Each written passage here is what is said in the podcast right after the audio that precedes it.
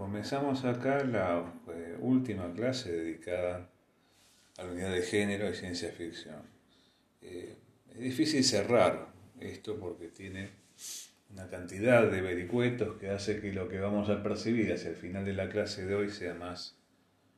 una despedida del tema que un cierre muy redondo. Pero bueno, básicamente la intención es que se pueda mm, dar una, una idea ya que no un panorama, pero sí una idea de algunas características de un género muy proliferativo, muy difícil de, de, concebir en términos de respuesta a algunos patrones formales muy estrictos y que evidentemente bueno, manifiesta una enorme vitalidad, no solamente en el plano contemporáneo, sino que tiene una historia que acompaña íntegra la historia del cine y de lo que uno podríamos llamar las ficciones audiovisuales. Entonces, eh, esto que vamos a enfocar, que es la ciencia ficción en la Rusia prerevolucionaria, luego toda la historia de la Unión Soviética y algunos países de Europa del Este, simplemente una muestra de algo que podría haber sido mucho más todavía abarcativo. Cuando uno plantea Europa del Este, el mismo título de la clase, estamos pensando en un conjunto de países que tuvieron desarrollo notable del género, de los que vamos a seleccionar realmente un par nada más. Pero bueno, esto es lo que tratamos de justificar con esta indicación de abajo del título que habla de aspectos, solamente aspectos parciales de una tradición propia en un género de cine. Eh, algo de esta diversidad y de esta cantidad de posibilidades que ofrece el género, tanto en el presente como a lo largo de su transcurso, van a poder ver en el la propuesta de trabajo práctico que nosotros presentamos junto con esta clase, que aborda eh, bueno, una cantidad de, casos muy distintos entre sí, todos inequívocamente involucrados en el espacio imaginario de este género, con algunas zonas de contacto, pero al mismo tiempo con la, la característica de dar cuenta de la enorme diversidad de opciones que hay en términos de registro, de tonos, de opciones en términos de formas de producción, eh, de lo que tiene que ver incluso el para qué eh, estas ficciones cobran lugar en la pantalla. Entonces uno eh, puede encontrar ahí una oferta que intenta hacer justicia a la enormidad de, de manifestaciones de género en el campo cinematográfico. Pero bueno, estrictamente en relación a esto que proponemos en esta última clase, la, mm, función de terminar con esto tiene que ver con algo que planteamos en el comienzo del tratamiento de la ciencia ficción, con contrapesar una cierta tendencia a, concentrarnos en la ciencia ficción de origen anglosajona, en el sentido de que de pronto este mismo vocabulario que usamos en el campo de este género, eh, está muy ligado a esta beta que por otra parte en el campo cinematográfico también se centra mucho en esta característica que por usar una palabra medio, medio, exótica pero que es muy justa podemos considerar Hollywood céntrica o, centrada en el cine industrial procedente de Estados Unidos. Y esto es injusto con el género porque realmente nosotros tenemos manifestaciones que obedecen a tradiciones que son, si bien vinculadas en algún sentido, claramente distintas y, con consistencia propia y, que discuten fuertemente con esa matriz hollywoodense, como vamos a ver en el caso de esta, esta formación que estudiamos en la última clase. En la placa 2 vamos a encontrar algunas alusiones a referencias preliminares al campo cinematográfico que hasta una opción terminológica alternativa. No, no, no, no va, digamos, vale la pena eh, no, no descuidar este detalle que es mucho más que un pequeño detalle. Así como discutimos en su momento el término ciencia ficción, y ustedes van a ver en la misma bibliografía la propuesta de alternativas, que con una terminología que de pronto bueno, satisface siempre a medias al género, tanto en cuanto a los autores como los propios espectadores, lectores, consumidores. En el caso de la ciencia ficción que nos ocupa aquí, hay un, término que es alternativo y desarrollado incluso en forma anterior, a comienzos del siglo XX ya se utilizaba para hablar de esto que nosotros llamamos ciencia ficción, por, digamos, conceder esto al uso predominante. Esta Narsnaya fantástica, la fantasía científica, es llamada así en la Rusia prerevolucionaria, en la Rusia zarista, donde ya empezamos a ver una abundancia de literatura popular orientada a este universo que tiene que ver con los efectos de la ciencia, la tecnología, cierta imaginación especulativamente, diríamos, dominada en el campo eh, de, la narración literaria y esta denominación eh, prospera en todo el transcurso de lo que es eh, este gigantesco experimento social que fue la Unión Soviética. O sea que nos encontramos que esta nacionalidad fantástica hunde sus raíces en el siglo XIX. La primera referencia nosotros podemos ir abajo de la alusión terminológica de fantasía científica es una novela utópica escrita por Nikolai Chernyshevsky. Pensemos el año de esto, es un año que obviamente esto pertenece a la prehistoria de lo que uno podría llamar el género en su desarrollo predominante en el siglo XX y lo que llamamos el siglo XXI. ¿Qué hacer? Curioso que este término, ¿qué hacer? Esta pregunta también aparece en un famoso manifiesto de Lenin. De hecho, Lenin se inspiró en, en dice la leyenda que leyó y repetidas veces, en una especie como de paroxismo, la novela eh, que trata sobre bueno, la construcción de una sociedad utópica y al mismo tiempo eh, una discusión en el siglo XIX con lo que era el movimiento del nihilismo ruso, una tensión interna entre lo que plantea Chernyshevsky y lo que después va a elaborar, por ejemplo, un Dostoyevsky cuando escribe algunas de ficciones más oscuras, por citar tal vez la más de todas ellas, la más oscura, la memoria del subsuelo que se burla directamente de esta utopía de Chernyshevsky que plantea de alguna forma, manifiesta cierto tipo de didactismo también en términos de generar una ficción, pensando en un futuro organizado socialmente en términos de utopía. Este quehacer de Chernyshevsky eh, evidentemente impregnó fuertemente, junto con otras ficciones que trataban de pensar, por ejemplo, el futuro de una sociedad convulsionada, como era la, la de la última etapa de la Rusia zarista, eh, fuertemente eh, impregna algunas de, las, de los estados de ánimo y de las fantasías sobre el futuro que dan lugar a lo que después se va gestando en el, en el espíritu revolucionario de la revolución soviética. De hecho, algunos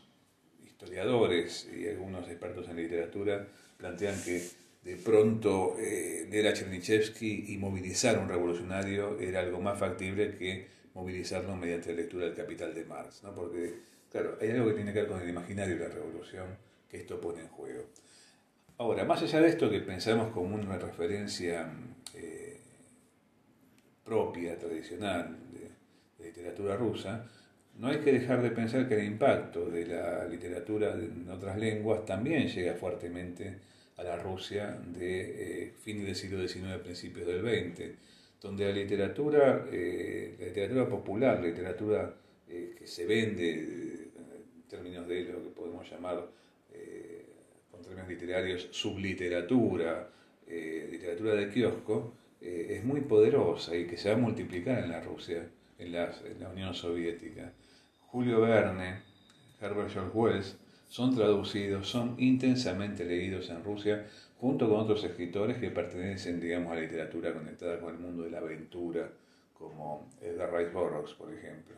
Y esto es interesante porque también se liga con el auge de una forma de fantasía que se apoya fuertemente en el pensamiento científico y hasta de pronto elabora como un estado intermedio entre la especulación científica y la ficción literaria, como es el caso fascinante de Konstantin Tsiolkovsky. Tsiolkovsky es un narrador de ciencia ficción, como estamos viendo ahí esos tres títulos que se mencionan, en la Luna, Soy de la Tierra y de los cielos y más allá del planeta Tierra, pero al mismo tiempo es el padre de la cohetería rusa. O sea que es como si Julio Verne hubiera también desarrollado tecnología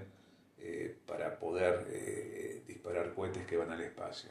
Y Tchaikovsky es un referente fundamental, como vamos a ver, en la literatura y en la misma eh, dimensión del, lanzamiento de una ciencia ficción soviética en el campo del cine. Bien, cuando llegamos a, la Revolución Soviética en octubre de 1917, el vuelco es rotundo en términos sociopolíticos y también en cuanto al imaginario de la ciencia ficción, esto empieza a ligarse con las experiencias que van a desarrollar las vanguardias que son diversas en la, Rusia revolucionaria. En la placa 3, con el título este El futuro como sueño o pesadilla, lo que marcamos son algunas cuestiones que tienen que ver con este giro.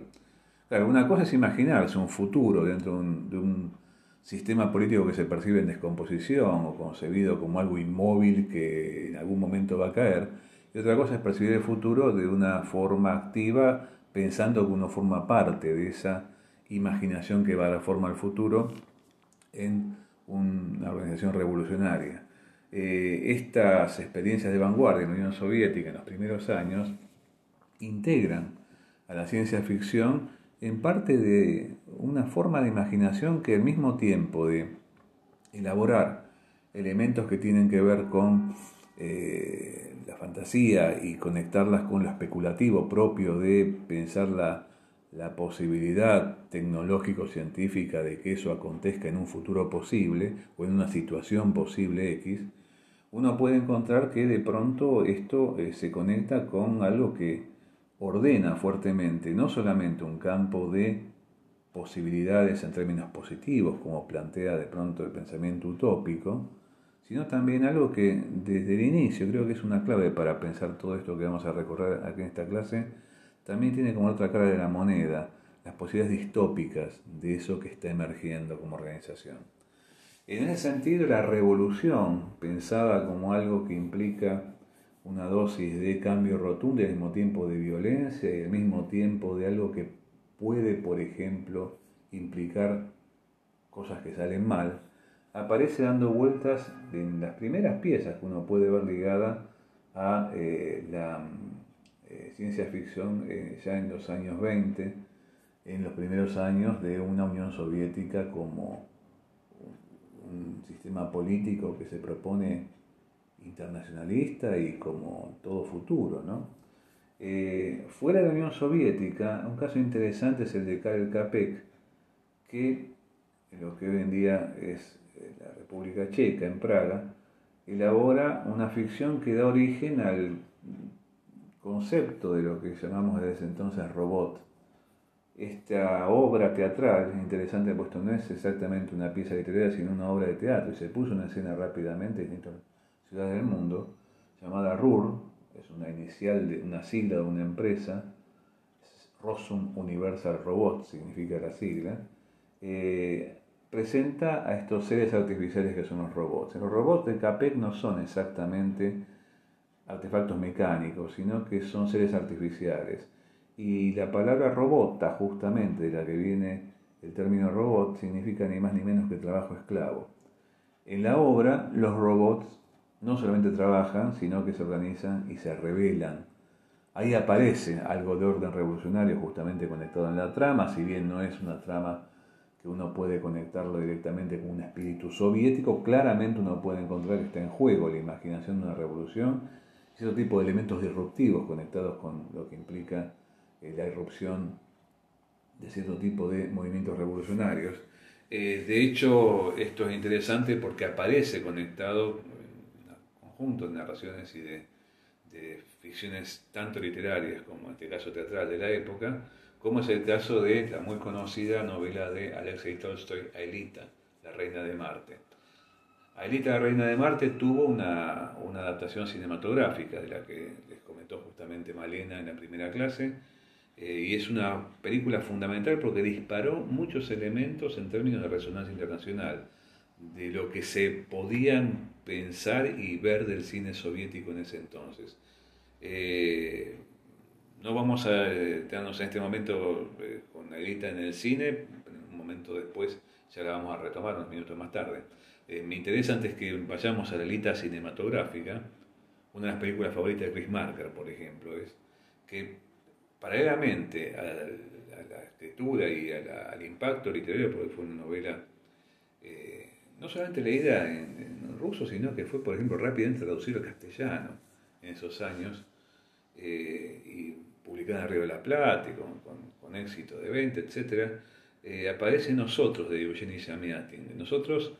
eh, es una pieza muy curiosa porque fue conocida predominantemente en inglés. Samiatin había vivido un tiempo en Inglaterra y la novela en ruso durante largo tiempo lidió con la censura y fue conocida en forma muy tardía, después de décadas, pero fue muy conocida en inglés, rápidamente se tradujo al inglés, es una de las influencias predominantes de 1984 de Orwell.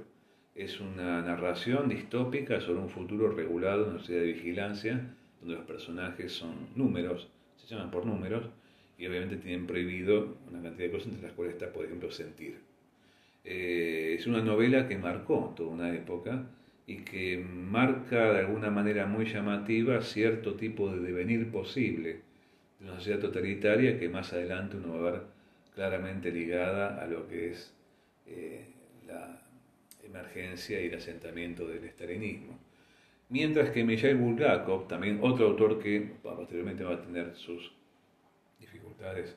en términos de censura, con Corazón de Perro,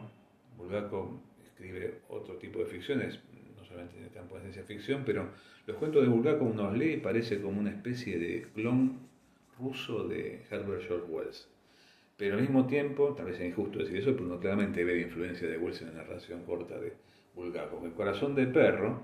eh, lo que pone en juego Bulgakov es algo que vamos a ver trabajando también algunas de las ofertas que hacemos para el práctico, una conexión poderosa entre ciencia ficción y sátira social. Un perro es trasplantado con algo que tiene que ver con los humanos, por lo tanto empieza a desarrollar una curiosa vida híbrida que le permite a, a, Bulgakov poner en juego cierto tipo de tradición ya muy activa en la literatura rusa que tiene que ver con la sátira social en términos de dejar claramente expuesta a esa ficción como algo que está diciendo en términos irónicos o humorísticos algo sobre la vida que rodea a los lectores en términos de crítica social. Eh, esto es interesante porque esto vamos a verlo también en algunos casos como sobrevolando permanentemente eh, el mundo de la ciencia ficción en los países de Europa del Este. Una posibilidad de lectura que rápidamente pone en juego esta dimensión crítica, de manera consciente, esta dimensión crítica de la ciencia ficción, esto de estar apuntando presumiblemente a partir de explorar otros mundos o explorar futuros posibles, explorar transformaciones en lo que significa, por ejemplo, el cuerpo o la mente humana por medio de la tecnología, etc., está pensando algo que tiene que ver con la realidad que toca a cada uno de los que están leyendo esa ficción. Eh, ¿Qué está queriendo decir con esto esta ficción? Pero bueno, esto en cuanto a esta forma de imaginación que cobra un nuevo giro cuando la revolución soviética asciende y se siente. Bueno, en la placa 4 entramos a, hablar de cine, ya atravesado estas consideraciones iniciales que hacen al campo literario y también teatral, obviamente en el caso de Arur, de esta ciencia ficción de un origen diferente a lo que uno podría llamar la tradición predominante anglosajona. ¿Qué encontramos en la placa 4? Ni más ni menos que un referente absoluto, una de las películas más eh, influyentes del cine mudo eh, soviético, Aelita Yakov Protasanov. Protasanov era un director que venía filmando previamente a la Revolución Rusa. De alguna forma u se reconvierte en un contexto revolucionario y produce esta Aelita que es una sorprendente anticipación de cosas que la ciencia ficción iba a ensayar luego en otras latitudes. Esta película, si no la han visto, no quiero abundar en cuestiones de sinopsis, eh, para spoilearla, como se dice ahora, como va a pasar con otras películas, pero bueno, ¿qué puedo decir de Alita sin eh, arruinar eh, las sorpresas que depara una visión de este largometraje? Es una reina de Marte, Alita, y vive en Marte y es alguien que observa, hay una relación guayorística interesante entre Alita que observa en sus momentos de ocio el planeta Tierra desde Marte. Desde Marte se observa el planeta Tierra, mientras que desde la Tierra un conjunto de humanos también observa Marte y se preparan a hacer un viaje a Marte. Por supuesto, los humanos que están observando el planeta Marte son pertenecientes a la Unión Soviética. Y bueno, se va a producir el encuentro entre los humanos y los marcianos y también va a haber una situación de contacto de dos culturas, dos civilizaciones, dos especies, en el sentido humanos y marcianos, y sujetos en términos de romance. Y va a haber revolución también, ya que lo que se pone en juego en Alita es ni más ni menos que un choque de culturas en el sentido político más virulento que implica la palabra revolución. La monarquía marciana se va a ver desafiada por el comunismo. Y la idea es que el planeta rojo justamente promete revolución en ese sentido. Bueno, no quiero spoilear más. Es una película curiosísima, un dislate muy llamativo en términos de hasta dónde deja volar la imaginación. Y algo que se puede ver en este fotograma, que aislamos ahí como una pequeña captura para dar cuenta de cierta espectacularidad que tiene la producción y una integración muy curiosa, muy avanzada para la época, y esto tiene que ver justamente con la estrategia de ingresar acá elementos de muchas, no tanto de vanguardia cinematográfica, sino de vanguardia en el sentido de, de diseño, de arquitectura, de escenografía, de vestuario. Aparecen acá ciertos elementos que hacen, claro, cómo imaginar esa sociedad del, planeta, del planeta Marte. Y esto tuvo, decíamos, un impacto importante fuera de la Unión Soviética. Entre otros lados llegó a Alemania y es uno de los disparadores fundamentales de la metrópolis de Friesland. Es una conexión fuerte que hay entre el proyecto langiano como respuesta a esto que también implicó un tour de force para el cine soviético en esa época. Esto era cine popular soviético de los años 20. Ahora, no vamos a detenernos mucho más en esos años 20, donde si pudiéramos empezar a hurgar, pero acá esto prometido una clase de horas enteras, tendríamos algunas películas de Lev Kuleyo, por ejemplo, algunas ficciones que ingresan a dialogar eh, con el género aventuras, entonces de pronto ciertos elementos de ciencia ficción, eh, digamos, máquinas de invisibilidad, rayos de la muerte, pueblan fuertemente unas cuantas ficciones, especialmente para quien interese, las que están localizadas en un unos años de final de los años 20, en la Unión Soviética, fueron los años de la famosa nueva política económica, la NEP. En esos momentos ciertas producciones empiezan a ensayar, buscando un cine popular y un cine que está jugando también con los géneros, mezclando incluso el cine americano y referencia al cine americano con el cine, con el cine soviético, cosa que Kuleyo hace de una manera destacada, empiezan a buscar elementos que ingresan en una lógica donde la aventura todo el tiempo convoca algunos elementos de ciencia ficción. Piensen que estamos en una época donde la sociedad se está transformando de una manera rotunda. Por ejemplo, se está electrificando íntegramente el país, cosa que Lenin hace eh, sistemáticamente como uno de sus principales objetivos de modernización de la Unión Soviética. Uno de los apodos con que se lo conocía a Lenin era el gran electrificador. No porque electrificara gente, sino porque electrificaba culturas, sociedades, regiones enteras de la Unión Soviética, que justamente a esto le canta eh, Siga Bertov cuando hace sus tres cantos sobre Lenin. El último canto es esa condición de como de conexión íntima, esa eh, conexión entre Lenin y la electricidad, una cosa que está como ahí a las puertas de lo que uno puede llamar un discurso utópico que toma la ciencia y la tecnología como una fuerza transformadora a escala así insólita de lo social. Pero bueno, vamos a saltar un poco a los años 30, porque acá aparece eh, una película clave, porque al mismo tiempo es un híbrido entre el cine mudo y el cine sonoro, de Vasily Surabliov, llamada Viaje Cósmico. Esa película está filmada justamente en el momento que muere, el año que muere Tchaikovsky, ese padre de la narración de ciencia ficción de la cohetería rusa que había vivido en el siglo XIX y bueno, su vida llega hasta 1935. Y ah, fue consultor científico del proyecto. Cuando uno empieza a ver la película, tiene unas placas al comienzo que dice que la película respeta íntegramente la verosimilitud científica que tuvo como inspiración las ideas y algo así como la asesoría de, de, de, Y Viaje Cómico es una película también orientada al público infantil. Van a encontrar, si encuentran la película en YouTube, por ejemplo, que entre sus personajes hay niños, incluso está muy conectada con este mundo del niño maravillado por, por ejemplo, la nave espacial, que cobra, justo lo vemos ahí en el póster que está en, la placa número 5, animando eh, como ilustración eh, la nave que va a ir al viaje cósmico. Y bueno, esto implica una importante dimensión de aventura conectada con el género y esa mm, eh, intención de estar todo el tiempo, como decimos nosotros, no sacando los pies del plato en términos de verosimilitud y de cierto tipo de, eh, diríamos, cuidado científico, de una imaginación controlada por el razonamiento eh, y vigilada por los expertos que dicen que esto sería posible. Obviamente el mundo en el que se desarrolla el viaje cósmico es una eh, Unión Soviética de un futuro no muy lejano. En el momento que se plantea esta ficción parece que estuviera desplazado un par de décadas más tarde. Es una película realmente anticipatoria de lo que en los años 50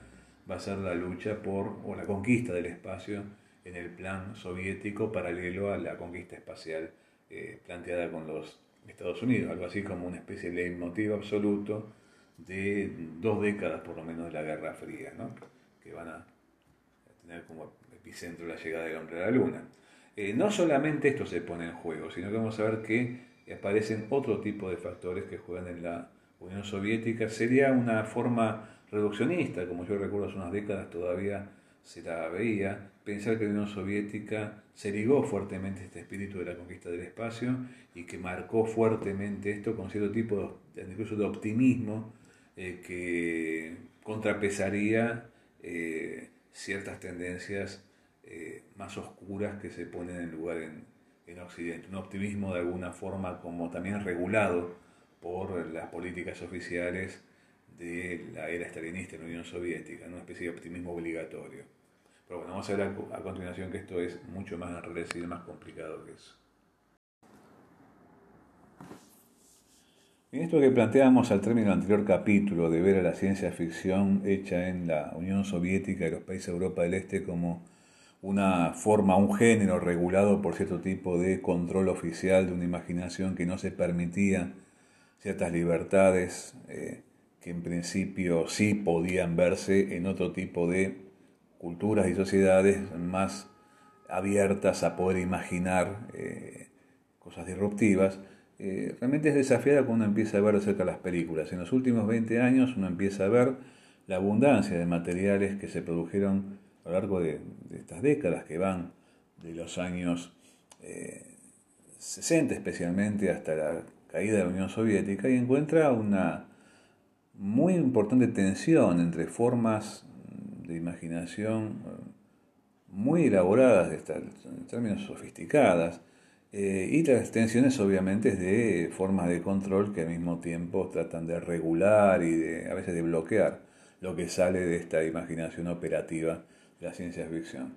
Eh, en algunos casos la alegoría está muy a flor de piel, en otros casos aparece más conectada con un discurso donde la fantasía enmascara algunas cosas eh, pero lo que de ninguna manera eh, se puede pensar es que hay como una tendencia predominante, lo que sí nos encontramos es una cierta diversidad que curiosamente hoy en día nos resuena este, muy cercana. Eh, por ejemplo, en la placa número 6 vamos a ver una curiosa película que comienza en los años 60 de Vladimir Chivotarev y Gennady Kazansky, se llamó El hombre anfibio. El hombre anfibio es una película donde un joven eh, es injertado con agallas para poder respirar bajo del agua. Y claro, adquiere una condición, diríamos, híbrida entre humano y, personaje submarino. Esta imagen que estamos viendo ahí es justamente un fotograma de la película que tiene para nosotros una resonancia también curiosa en términos de cómo imagina la Unión Soviética ciertas tierras distantes, porque transcurre en una Buenos Aires imaginaria. Una Buenos Aires rarísima que al mismo tiempo parece como un compendio de cierto tipo de lugares comunes sudamericanos, pero bueno, ahí nos encontramos a los personajes de la película y ciertas cosas que conectan a ese mundo que proviene de la imaginación propia de la ciencia ficción, como también una película de una aventura romántica. A quien le parezca si ve esta película muy cercana a la forma del agua de Guillermo del Toro, sí, porque lo es. Es una película que de alguna forma parece una matriz de lo que después Guillermo del Toro hace unos años va a poner en juego en la forma del agua. Es llamativamente cercana, por otra parte. Y al mismo tiempo se plantea preguntas. No es casual que cuando la ciencia ficción, tanto literaria como teatral, de la que acabamos de hacer poca referencia, pero que la hubo intensamente como cinematográfica, desarrolla sus ficciones, a veces se permite algunos pequeños momentos reflexivos dentro de los films donde se despliegan ciertos elementos que podríamos considerar de corte ensayístico, especulativo, donde incluso lo científico empieza a conectarse con algunas circunvoluciones metafísicas. Pero bueno, esto lo vamos a ver eh, dando vueltas, aunque la película eh, avanza narrativamente en términos de lo que sería su intriga entre aventurera eh, y, y, ciencia ficcional y amorosa. vamos a verlo jugando en esta película, que fue realmente una película también muy popular, llamada El hombre anfibio. Eh, otra forma de acceder a esta diversidad la podemos ver en una película que está en la placa 7 mencionada, es de Alexander Kazantsev llamada Planeta de las Tormentas o Planeta Burres. El planeta de las tormentas es ni más ni menos que Venus. Y la película cuenta la misión de una, de una eh, trío de naves espaciales que tiene por misión eh, viajar a Venus. Es interesante percibir que esta conexión con otros mundos, en términos eh, de lo que plantea el imaginario, la ciencia ficción rusa soviética, se dirige justamente a otros mundos, pero no hace que los otros mundos vengan tanto a este. La matriz narrativa de la invasión, que es tan poderosa en la ciencia ficción anglosajona, que permite fuertemente pensar al imperio, pensemos George Wells,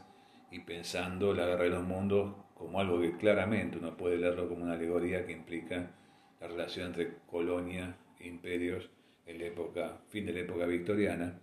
eh, uno en la ciencia ficción rusa y soviética no encuentra esa, esa masa predominante de, la invasión, como relato paranoico también. Lo que sí encuentra es esa posibilidad de contactarse viajando, como una extensión de una narrativa de viajes por otros medios, a otros mundos. Esta gente va a Venus y cuando empieza la película es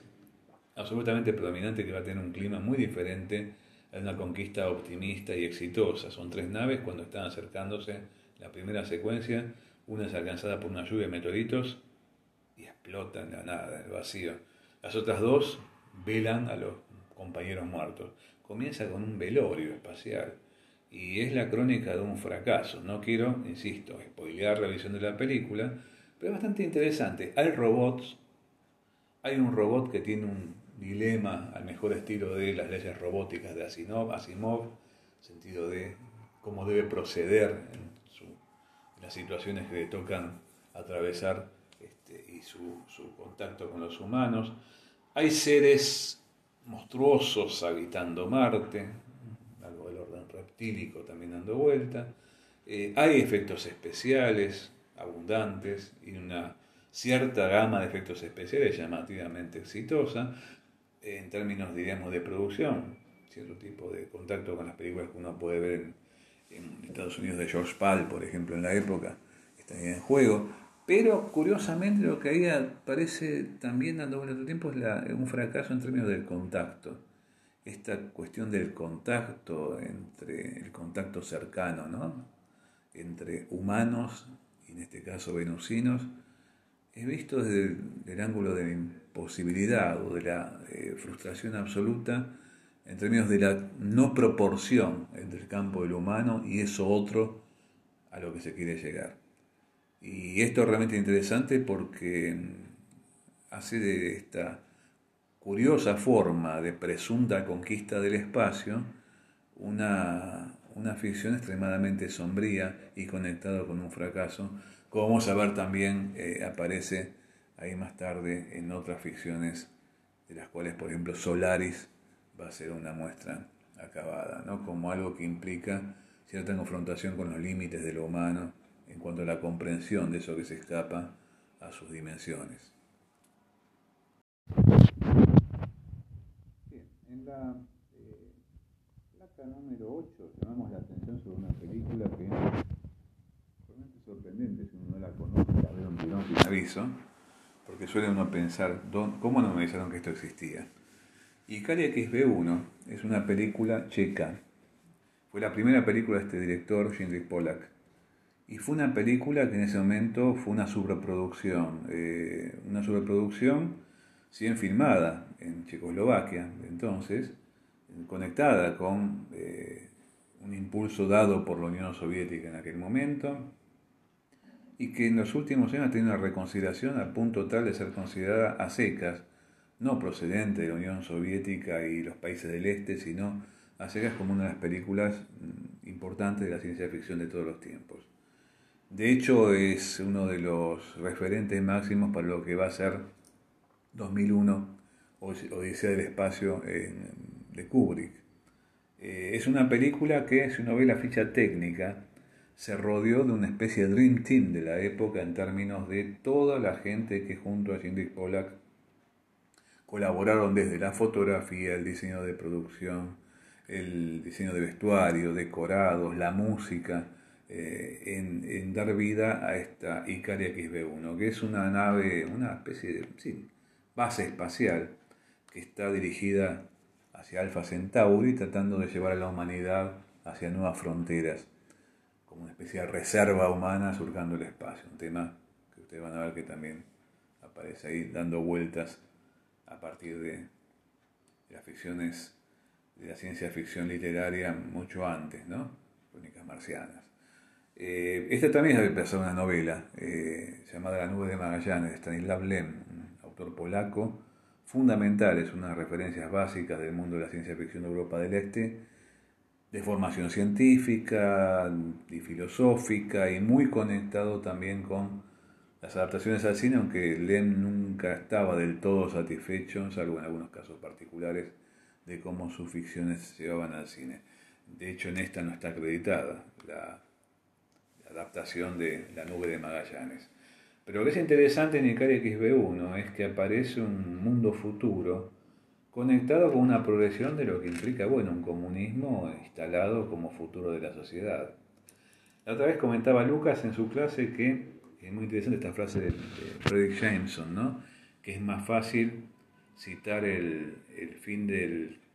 mundo que, o imaginar el fin del mundo que imaginar el fin del capitalismo. Eh, en la Unión Soviética eh, también era más fácil imaginar el fin del mundo que imaginar un mundo después del comunismo, o sea que de pronto el comunismo aparecía como el régimen del futuro. Y curiosamente esta película implica una forma de entrarle a un futuro posible donde el comunismo eh, triunfante ya está llevado a otras galaxias, no solamente a otros planetas, y al mismo tiempo el capitalismo es una especie de, reliquia, de rémora de un pasado autodestructivo. El momento excepcional en la película donde los eh, integrantes de Icaria XB1, los tripulantes, exploran una nave abandonada que encuentran en medio del espacio. Nave abandonada eh, es visitada por los tripulantes de Icaria XB1 para, porque no responde. Está abandonada hace tiempo, está, transcurre en el siglo, si no me acuerdo mal, 23 pero la nave esa está abandonada y es una nave de, de, la época en que todavía existía el capitalismo en la Tierra. Y bueno, no quiero contar lo que ocurre ahí, pero realmente lo que van a encontrar dentro de esa nave es casi como un museo de la decadencia capitalista. Y al mismo tiempo que demuestra en algunos de esos rastros que han quedado dentro de la nave, eh, de esa condición caníbal, devoradora, autodestructiva propia del capitalismo de esta forma de imaginación, que realmente es interesante percibir hasta qué punto, bueno, eh, pertenecía a un bloque entero del planeta y que evidentemente es algo que hoy en día parece justamente no de otra época histórica, sino también que viene de otro lugar, especie de otro planeta imaginario distinto que estamos habitando luego de la globalización capitalista de la década del 90. ¿no? Pero bueno, en el caso de Icaria XB1 nos pueden encontrar también una cierta reflexión sobre el futuro del hombre, no exenta, y el mismo momento de arranque de la película es muy tremendo en ese sentido, de una dosis de pesimismo llamativo en términos de, lo que acecha al ser humano también por su propia condición de ser humano. Pero bueno, vamos a encontrar que la película encuentra un rumbo al final que permite contrapesar esa dimensión desesperada del, comienzo de la película. Así que bueno, Icaria XB1 otra vez es de las películas que estoy mencionando, la que en forma más rotunda yo recomendaría ver de punta a punta porque es una gran sorpresa. Además es una gran sorpresa sensorial. Esta película ha sido restaurada en los últimos años hasta se estrenó en cine de vuelta en el año 2017, se presentó por ejemplo en España. Y bueno, fue una sorpresa para mucha gente descubrir semejante monumento cinematográfico de los años 60, del cual, eh, excepto ciertos círculos extremadamente limitados, se sabía poco hasta los últimos años que esto eh, abunda. Mm, justamente se sabía poco eh, fuera del bloque conectado con la Unión Soviética. Una anécdota, tal vez esto bueno, para el podcast, pero bueno, ¿por qué no contarlo? Una anécdota ligada a esto. Recuerdo que hace unos años estaba en Cuba trabajando y conversando sobre este tema con algunos colegas de la escuela de San Antonio de los Baños. Estábamos viajando en un automóvil desde San Antonio de los Baños hasta La Habana, con el chofer del, de los directivos de la escuela que nos llevaba de un lado para otro porque, bueno, es difícil moverse, si no nos cuenta la famosa guagua, ¿no? Y estábamos hablando de películas y entre ellas aparece de pronto charlando Icari XB1. Y notaba por el retrovisor el chofer estaba, se salía de la vaina por querer hablar.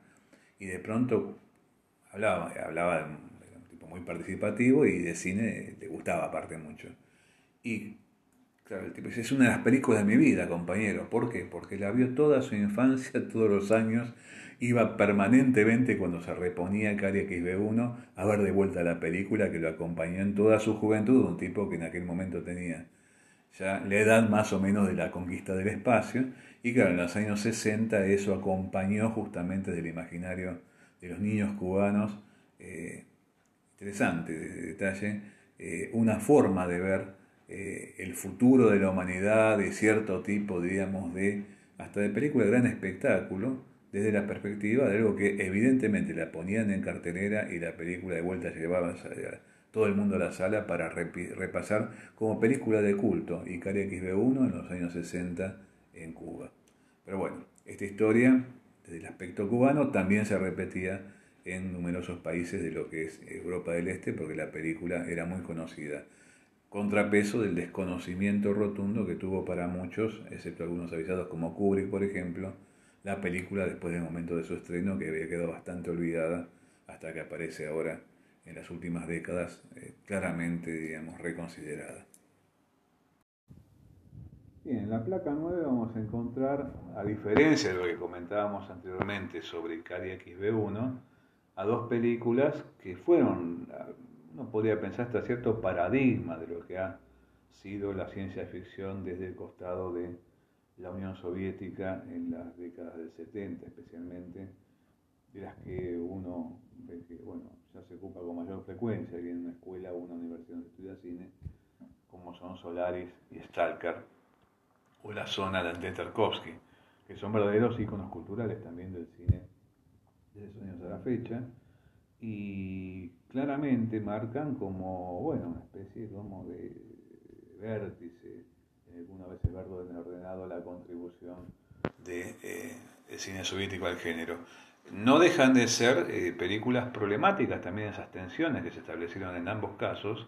entre un cineasta y el sistema en el que podía hacer sus películas. Es bien curiosa la relación de Tarkovsky con el cine, eh, que demostró ser el, cine que lo podía albergar, albergar cuando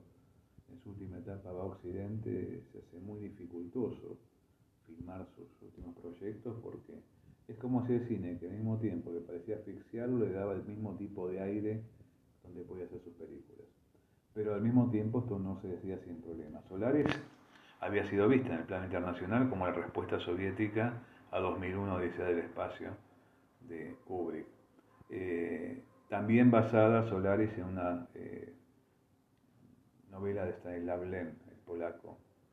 Eh, así como Stalker también va a estar basada en una novela de dos hermanos, que son algo así como los principales referentes de la ciencia ficción soviética de los años 50 en adelante, que son Arkady y Boris Strugatsky. Stalker está basada en la novela de los Strugatsky llamada Picnic extraterrestre o Picnic al costado del camino. Pero más allá de esta referencia literaria que une a dos películas, de novelas intensamente leídas, eh, tanto la de Lem como la de, los Strugatsky, las películas ambas tienen unos cuantos problemas de desarrollo. Y algo importante cuando uno ve la trayectoria de Solaris es que la película tuvo enormes facilidades de producción, pero claro, cuando la película está avanzando, lo que sale entra en tensión con lo que se pretende de ella, en términos de lo que es el sistema producción cinematográfica soviético. El sistema es un aparato ideológico de Estado, el cine soviético, no es digamos, una industria cultural dedicada a, hacer rublos, a hacer dinero, ¿no?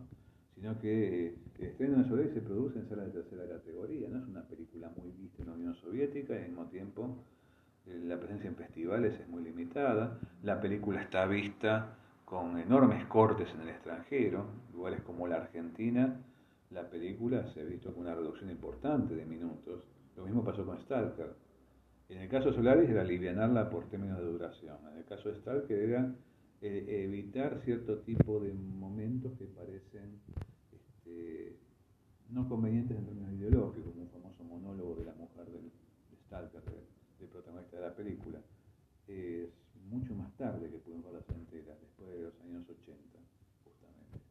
Cuando ya la Unión Soviética había caído, empiezan a aparecer las copias enteras de estas películas. Pero claro, Tarkovsky toma la ciencia ficción claramente desde un ángulo que liga, por un lado, el discurso del género y por otra parte sus propias preocupaciones autorales, y son películas fuertemente impregnadas por un espíritu que está al borde de lo que uno podría llamar también cierto tipo de reflexión metafísica sobre la condición humana, para decir en términos pomposos. ¿no? Pero es muy interesante que esto pertenece a una forma de contacto con el género que no fue necesariamente conectada con lo que uno podría decir su repercusión popular. Es una forma de, contacto con el género que privilegió fuertemente ese lugar que al mismo tiempo el régimen soviético le dejaba asumir a Tarkovsky como un director cuidado, protegido, promovido como un genio del cine, a pesar de que después las tensiones eran permanentes. insisto, lo que se pensaba que podía encontrarse en sus películas cuando proyectaba y avanzaba el proyecto, y lo que parecía cuando la película era un hecho terminado y aparecía en las pantallas y de golpe despertaba hasta a veces la furia de las autoridades culturales soviéticas. Pensemos que,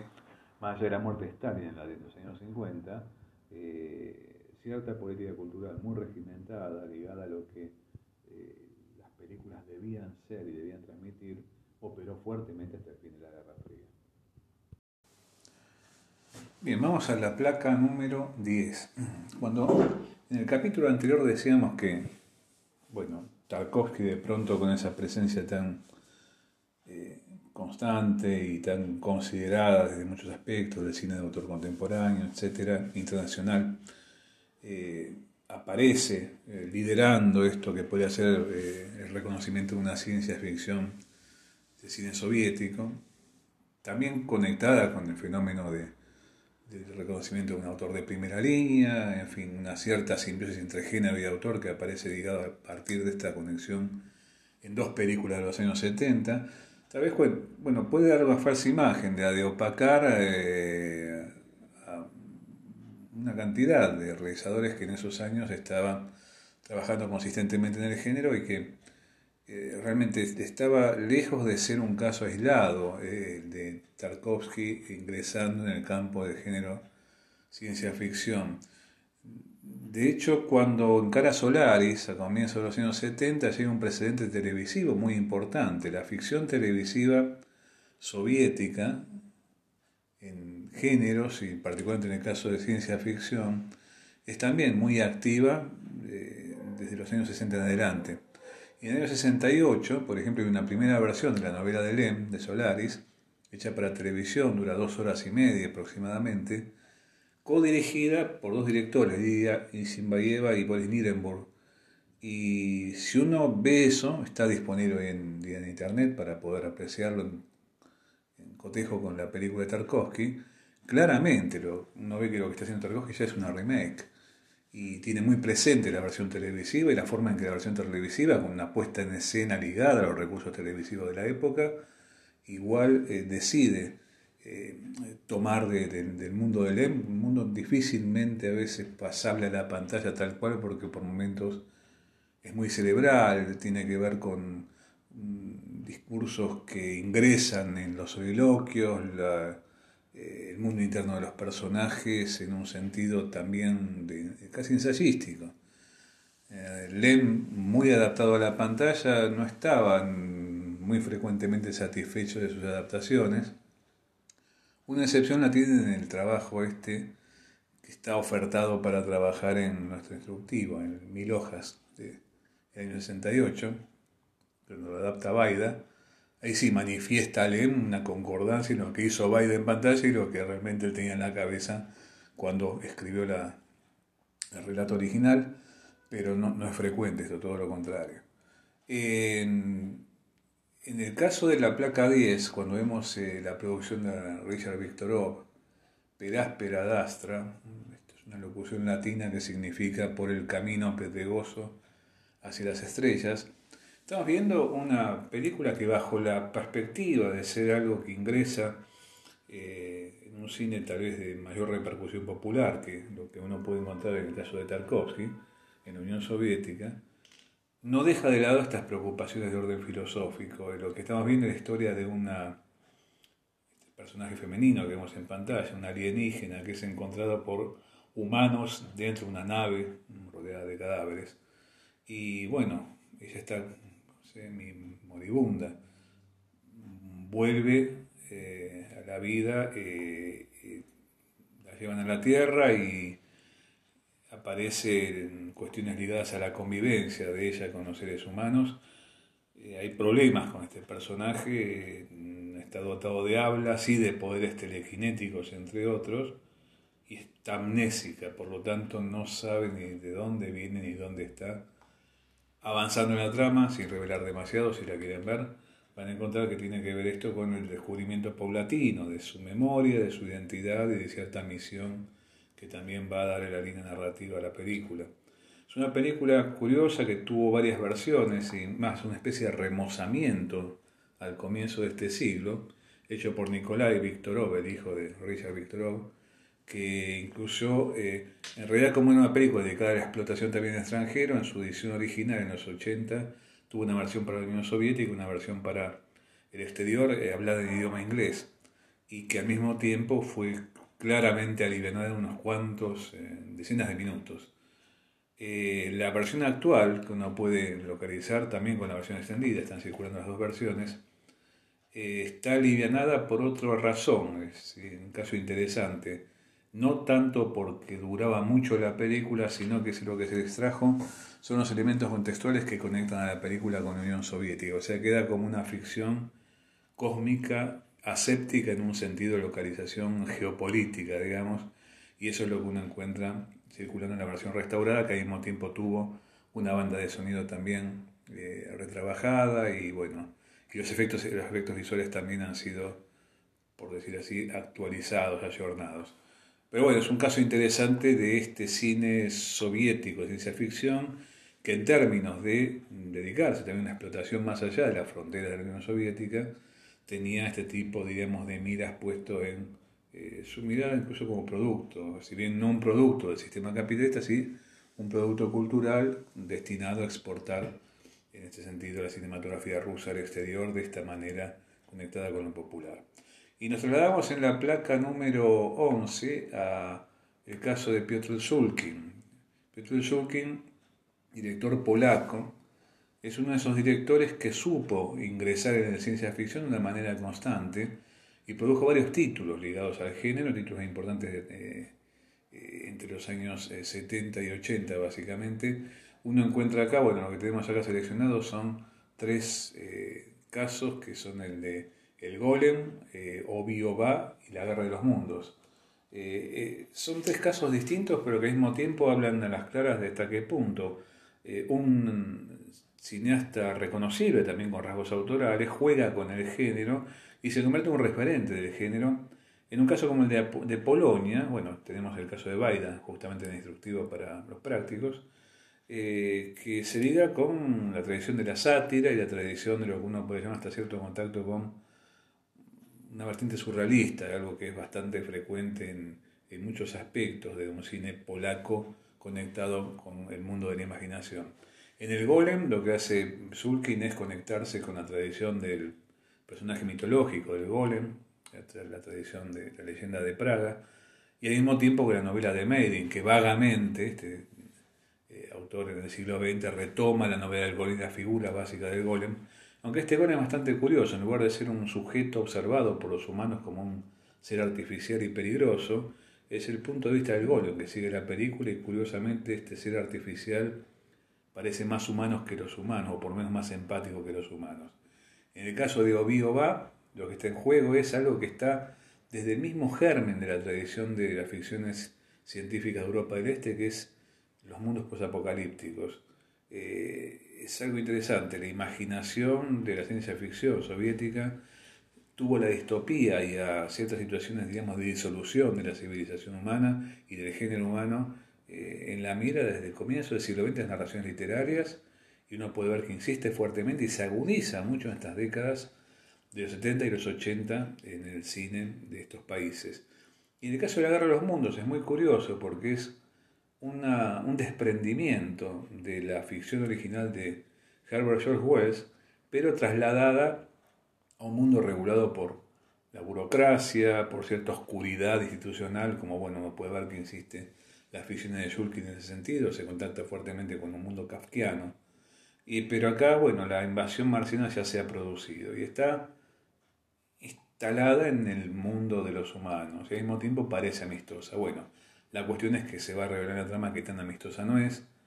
Uno podría buscar cierto tipo de conexión con el mundo de Sobrevive en la película de Carpenter, en el sentido de que ahí aparece revelándose una forma insidiosa de la invasión y al mismo tiempo, bueno, es un caso atípico en relación a lo que comentábamos antes de ingreso de la problemática de la invasión alienígena a la Tierra dentro de una cinematografía donde no es exactamente lo que abundó, pero acá, vía eh, Shulkin, aparece tematizada y al mismo tiempo hasta casi como reflexivamente tratada eh, y, además humorísticamente tratada de una manera muy negra en relación a lo que había en su momento inaugurado Wells con la, Guerra de los Mundos. Bien, la diapo eh, 12 tenemos otro polaco, Andrzej Zulaski. Eh, es interesante el caso de Sulkin, del que hablamos recién. Es un caso que tuvo también sus tensiones con la cultura oficial de la Polonia de los años 70 y 80. El de Zulaski tal vez es más extremo. Zulaski era un director polaco importante justamente de esos años. Y sobre el globo plateado era una película de ambición inusual, una película que intentaba eh, colocar eh, en el plano de la ciencia ficción cierto tipo de extremos, en un sentido de producción, de desafíos de puesta en escena, de construcción de toda una civilización a la cual los protagonistas se asoman eh, y que tiene que ver con los otros mundos propios de la ciencia ficción. Eh, para dar cierta idea de las tradiciones propias que este tipo de eh, contacto con el género tiene, vale destacar que Andrés Zulavsky, eh, se basó para hacer esta película en unas novelas que escribió su abuelo, Jerzy Zulaski, escritor de ciencia ficción a comienzos del siglo XX. Se llama La Trilogía Lunar, un conjunto de tres novelas que se publicaron en 1911. su, nieto lo retoma y, y, hace esta película. La película se puede ver, pero la última parte está inacabada, o sea que hay que completarla una narración que termina completándola porque la película llegó a dos tercios y cuando fue controlada por las autoridades culturales polacas, el gran problema es que les plantearon, pero que usted está hablando de Polonia hoy. La película no pudo terminar. O sea, las referencias eran tan pero tan evidentes al contexto y a la situación de la Polonia de comienzo de los años 80 que la película quedó en un término completamente, bueno, impedida de proseguir. Eh, se estrenó, pero de pronto, bueno, lo que encontramos acá este, fue el resultado de una película cuyo proyecto fue suspendido y una leyenda en términos de lo que uno podría considerar eh, la, este, la película que ve, la película que podía haber sido en el caso que se terminara. Aún así, como una obra maestra trunca, la película se impone como un caso realmente extremo de incursión en la ciencia ficción de un realizador, por otra parte, muy importante del cine de esas décadas. La película, más que hermetismo, tiene una impresión de extrañeza realmente notable, está filmada, claro, esto fue filmado como una especie de mm, intento de vuelta de Zulaski a, Polonia luego de haber ingresado en su, carrera cinematográfica en Francia, como un intento, bueno, de repatriación cinematográfica, filmada en distintos lugares, en Polonia, en Georgia, en Mongolia, en Ucrania, forma casi expedicionaria. Y lo que uno ve ahí, claro, es como si fuera el contacto con una cultura, una civilización inaprensible. Eh, prácticamente sin efectos especiales, básicamente el poder está en lo que hace con la fotografía, el movimiento de cámara, esa forma de trabajar que siempre rodeando a los personajes de una manera vertiginosa, con traveling, con, con todo tipo de, de, de, avances sobre los cuerpos de los actores y actrices y al mismo tiempo eh, preguntándose por qué es lo que está ocurriendo ahí entre esos personajes sometidos a rituales, a condiciones sociales, a cierto tipo de formas de funcionamiento que son claramente otras respecto de lo conocido por quien trata de, desentrañarlos. La película, curiosamente, a la vez de esa sensación de extrañeza, está eh, conectándose con una dimensión de crítica social, inequívoca, que es la que hizo que Siendo filmada en los años 70, la película se estrenara al final, a, final de los años 80 y al mismo tiempo con esta forma de resolución, digamos, precipitada, complementando lo que no pudo llegar a poner Zulaski en, en pantalla, a pesar de que es una película extensísima.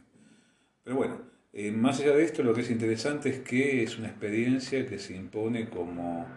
eh, parte de las ambiciones que a veces conlleva el género en relación a tratar de eh, problematizar ese costado especulativo que planteamos antes en términos, en este caso uno podría pensar además de metafísicos casi antropológicos. Eh, en la placa siguiente tenemos solamente un título de los varios que atañen a Konstantin Lopuyansky. Volvemos a la Unión Soviética en su última etapa en los años 80, los años de la perestroika. Lopuyansky trabajó con Tarkovsky de época de Stalker, y sin ninguna duda lo marcó. Esa película marcó mucho a mucha gente que participó de por vida. Lopuyansky es un director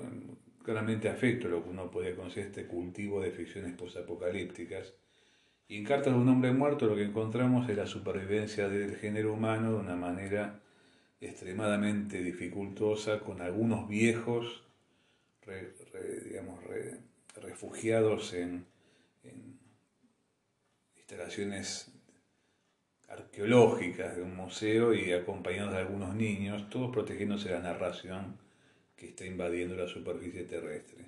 Entre los niños que están ahí mirando a los adultos y viejos, y los viejos que son parte de lo que llevó ese desastre, desastre nuclear, del cáncer global, aparece una ficción que no obstante la enorme pesadumbre que transmite y esa relación con la claustrofobia que uno puede ver permanentemente a lo largo de su transcurso, se reserva hacia el final alguna dosis de esperanza. Esto es interesante porque es algo que también hasta puede probar una clave de cierto tipo de estado de ánimo y de, lo que uno puede llamar cierto tipo de espíritu de la ciencia ficción de la Europa del Este, especialmente en esas décadas 70 y 80. A pesar de que de pronto aparezca un horizonte posapocalíptico permanentemente existiendo en la pantalla, hay no tanto como lo que podemos decir, bueno, cierto tipo de delineado de una utopía o una forma de salida de esas situaciones terminales, pero por lo menos aparece como el sostén de la posibilidad de seguir viviendo, eh, aunque sea de manera extremadamente dificultosa, o de seguir la marcha. Bien, dejamos para el final lo que aparece en la placa número 14, que es la película de Alexei German, Qué difícil es ser un dios. Esto proviene también de una novela de los Strugatsky, escrita en los años 60. German la quiso filmar durante mucho tiempo, eh, la filmó mucho más tarde, pero bueno, murió en el año 2013 sin terminarla. A lo largo de varios años esta película fue un proyecto dificultosamente progresando eh, su filmografía y la conocemos hoy a partir del año 2013 que eh, muere German por lo que terminaron haciendo su, su compañera, que también era co-guionista de la película, eh, eterna Carmalita, y a su hijo, llamado también Alexei German, conocido como Alexei German Jr. Eh, la película parece tener algunos puntos de contacto, relatada así con la experiencia de Zulavsky, aunque tal vez sea eh, más contundente en términos físicos, y esto ya es mucho decir que la de Zulavsky, porque lo que propone es una inmersión en un universo que presuntamente uno lo ve como un medioevo, pero resulta que es un medioevo de otro planeta que está instalado en ese momento, en, ese, en esa línea histórica de atravesar un medioevo, donde eh, ahí acuden terráqueos a observar esa civilización. Y la civilización la observan con ese mandato de los observadores antropológicos que implica no intervenir en lo que está ocurriendo. Y bueno, a lo que nosotros asistimos esas tres horas que dura que es difícil de ser un dios es una cantidad de incidentes que tienen que ver con la interacción de estos observadores externos y extrañados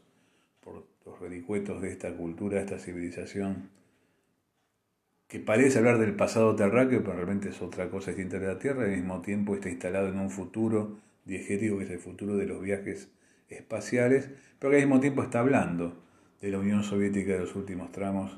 de su, de su transcurso y de cierto tipo de este, transformaciones que estaban en proceso en ese momento. Lo que uno encuentra en, la película de German es algo que muestra de una manera así patente hasta qué punto estas películas de una manera consciente, de una manera extremadamente sistemática,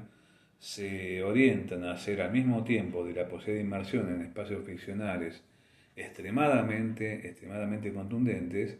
eh, piezas de reflexión sobre la sociedad contemporánea y localizadas desde un lugar y tiempo muy determinado. Tanto así que parte de las dificultades que muchos de estos proyectos nosotros vemos que tienen, hacen a un choque que no se basa, como ocurre en el caso occidental, un cine ligado a un sistema de producción capitalista, en relación a las películas como producto y como mercancía, sino a las películas en términos de lo que sería una lectura cultural. Entonces, de pronto lo que encontramos aquí ni más ni menos que ciertos debates Consideramos que en el caso de los países de Europa del Este, o la Unión Soviética en particular, un poema podía tener un impacto político descomunal y podía ser debatido en altas esferas de gobierno y podía determinar también cierto tipo de situaciones especialmente comprometidas para el poeta o la poeta. ¿no? Es importante tener en cuenta esto porque es una forma muy diferente de pensar, por ejemplo, el cine o la ficción en relación a cómo la pensamos dentro de un sistema al que hoy en día el orbe entero parece pertenecer.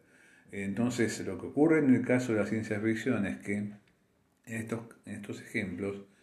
pone eh, de manifiesto esta capacidad de, hasta revulsiva en términos de eh, ofrecer una cierta zona de intervención en términos de una lectura que puede ser considerada de oposición a un, a un régimen predominante. Y esto evidentemente, eh, a las claras también, uno puede encontrarlo en la ficción contemporánea, de lo que uno podría llamar la ciencia ficción post-soviética en la Rusia contemporánea. El caso de Alexei German es interesante, Junior, del hijo, porque tenemos un, el último caso que vamos a ver acá, porque en algún momento tenemos que parar, es eh, la película llamada Bajo las nubes eléctricas. Eh, es una película realizada después de la muerte de su padre, evidentemente acá hay una cuestión de legado también en juego muy importante, y ambientada en una Rusia levemente futura. Levemente futura y si bien no posapocalíptica, sino claramente orientada hacia un horizonte de disolución. En cierto sentido uno puede encontrar acá alguna resonancia de lo que pueden ser algunas ficciones en la ciencia ficción occidental de un Ballard, por ejemplo. Y esto es interesante porque hoy en día la ciencia ficción contemporánea en los países de Europa del Este se debate entre dos ángulos distintos. Uno que tiene que ver con esta tradición de ofrecerse como oportunidad de inmersión ficcional y de apertura de un espacio reflexivo extremadamente explícito, consciente. Acá no hay que apelar a ningún inconsciente colectivo ni nada por el estilo. Son claramente piezas que abren una zona de lectura ofrecidas al espectador de forma manifiesta y otras piezas que tienen que ver con cierto tipo de variantes de explotación que quieren asimilarse a lo que es el régimen de la ciencia ficción en el campo, digamos, de un cine globalizado eh, con paradigma hollywoodense.